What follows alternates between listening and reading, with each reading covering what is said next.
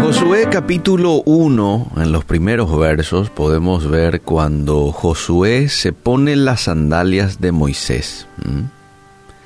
Y podemos ver de que Josué se enfrenta a un tremendo desafío. ¿Cuál era el desafío? Conducir, llevar a los israelitas a la tierra prometida, bajo su responsabilidad. Ya Moisés estaba dando un paso al costado. la responsabilidad era enorme. Y podemos suponer, por las repetidas exhortaciones que le da Dios a Josué, de ser fuerte y valiente, porque en, varias, eh, en, varias eh, partes le dice eso Dios a Josué, ahí en Josué capítulo 1, como cuatro veces le dice, sé fuerte y sé valiente. Entonces podemos asumir que probablemente Josué no se haya sentido a la altura de la tarea, como muchas veces nos puede ocurrir a nosotros. Dios nos encomienda un trabajo, llámese en lo ministerial, en lo laboral, y nosotros no nos creemos este, capacitados para llevar a cabo y ponemos excusa. No, pero soy joven, no tengo mucha experiencia, no tengo muchos estudios, no sé hablar como fulano de tal, ¿verdad? Bueno, creo que en una situación parecida se encontraba Josué. En un momento u otro, amable oyente, todos nos enfrentamos a obstáculos que parecen insuperables. La pregunta es, ¿cómo reacciono ante una situación como esa? Podemos ver de que hay diferentes tipos de reacciones. Mucha gente cuando se encuentra ante un obstáculo trata de abrirse paso o se valen de maniobras en las dificultades, mientras que otras se hunden en la desesperanza, se hunden en el desánimo y se dan por vencidos.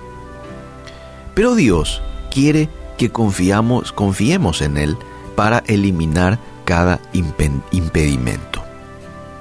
Cualquier obstáculo, amable oyente, que se interponga entre nosotros y el plan de Dios, quiero decirte que está sujeto al poder sobrenatural de Dios. Quiero volver a repetir esta parte. Cualquier obstáculo que se interponga entre nosotros y el plan de Dios está sujeto al poder sobrenatural de Dios. La mayoría de nosotros sabemos que nada es difícil para Dios, ¿verdad? Es más, solemos repetir esos versículos que dicen lo que para los hombres es imposible, para Dios es posible y todo eso, pero en la práctica a veces nos mostramos atemorizados, preocupados. ¿Y qué revela esto? El temor y la preocupación que tenemos revela nuestra falta de fe, revela nuestra duda. Entonces a veces decimos, Señor, confío en ti, vos sos mi Dios, vos sos el omnipotente, yo soy tu hijo. Pero cinco minutos después estamos preocupados, ansiosos. No, no, seamos coherentes.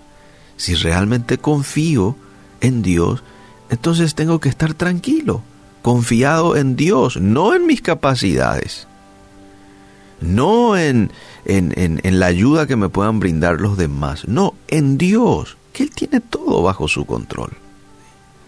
Lo que no quiere decir de que el enemigo muchas veces no va a visitar tu mente con tentaciones para que te preocupes, para que te afanes, para que quieras eh, tener todo bajo tu control. No, esa visita vas a recibir de tanto en tanto, probablemente varias veces en el día de hoy. Pero yo soy el encargado de rechazar eso. Eh, esto no viene de Dios fuera. ¿Qué es lo que Dios me dice? Bueno, que piense en todo lo bueno, en todo lo puro, en todo lo amable, en todo lo agradable. Isaías 26.3 me dice que persevere en comunión con Dios para que yo pueda disfrutar de la paz que sobrepasa todo entendimiento. Entonces, cuando nosotros centramos nuestra atención en el problema, permitimos que crezca y bloquee nuestra visión del Dios omnipotente. Esto es muy peligroso. Por eso hoy tenemos que tomar la decisión de no centrar nuestra atención en ningún desafío que podamos tener. Porque esto va a bloquear nuestra visión del omnipotente a quien le tengo a mi lado. Por saber la dificultad eh, de la tarea de Josué, el Señor le aseguró que iba a tener éxito en cumplir la misión. ¿Cuál era la responsabilidad de Dios con Josué? Eliminar todos los obstáculos que se interponía entre los israelitas y la tierra que les había prometido. Esa era la responsabilidad de Dios. ¿Y cuál era la responsabilidad de Josué? Dos responsabilidades tenía Josué. Uno, creerle a Dios y dos, obedecer sus instrucciones. Esta es la misma responsabilidad que tenés vos hoy, amable oyente, y que tengo yo. No me corresponde a mí preocuparme. No me corresponde a mí manejar toda la situación. No, a mí me corresponde creerle a Dios, obedecer sus instrucciones, hacer lo que tengo que hacer, en el momento en que tengo que hacer. Lo que hago hago bien.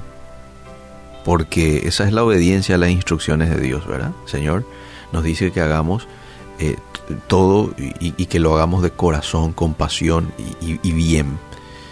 Y lo demás, dejarle a Dios. Él se va a hacer cargo de eliminar los obstáculos que se presenten en tu vida, en tu día. Ahora, atendé por qué muchas veces Dios se tarda en erradicar o quitar ciertos obstáculos de nuestras vidas. Atendé, porque son una manera de hacer crecer nuestra fe. Entonces en ocasiones eh, Dios se tarda un poquito en quitar ciertos obstáculos de mi vida, porque Él está trabajando con nuestra fe y no nos damos cuenta a veces nosotros, pero Él está trabajando con nuestra fe. Entonces cuando yo esté confundido y no pueda ver cómo Dios va a resolver mi situación, no te vayas a alejar derrotado, perdiendo así la bendición. No, cuando vos te sientas confundido y, no le ves a Dios todavía accionar, eh, agradecele, porque Él está usando ese camino para enseñarte, valga la redundancia, el camino de obediencia. Él está usando esa estrategia para enseñarte eh, la obediencia, la confianza, la valentía, que son tan, pero tan importantes en la vida de todo cristiano. Entonces, cree en Dios porque Él siempre cumple sus promesas y Él siempre va a trabajar con sus hijos, a favor de sus hijos decide trabajar con nosotros, ¿verdad? Porque también quiere que nosotros tengamos eh, participación en tomar la tierra prometida, ¿verdad? Pero Él es el que se encarga de disipar nuestras dificultades y, y, luchar contra nuestros enemigos. Él se encarga y nos toca a nosotros hacer lo que tenemos también que hacer, obedecer sus instrucciones y confiar en el Señor. Gracias Dios te damos por tu palabra que siempre trae un mensaje de consuelo, de dirección, de desafío para cada uno de nosotros. Hoy queremos caminar contigo. Hoy nos despojamos bien temprano de cualquier preocupación, de cualquier ansiedad, de cualquier distracción, eh, nos desenfocamos del problema, nos desenfocamos de aquellas cosas que probablemente nos estén el día de hoy quitando la paz, robando el gozo, y decidimos, porque esto se trata también de una decisión, nos decidimos en enfocarnos en ti, en vivir en tu presencia bajo las alas del Altísimo, sabiendo y confiando de que tú tienes cuidado de nosotros. En el nombre de Jesús. Amén y amén.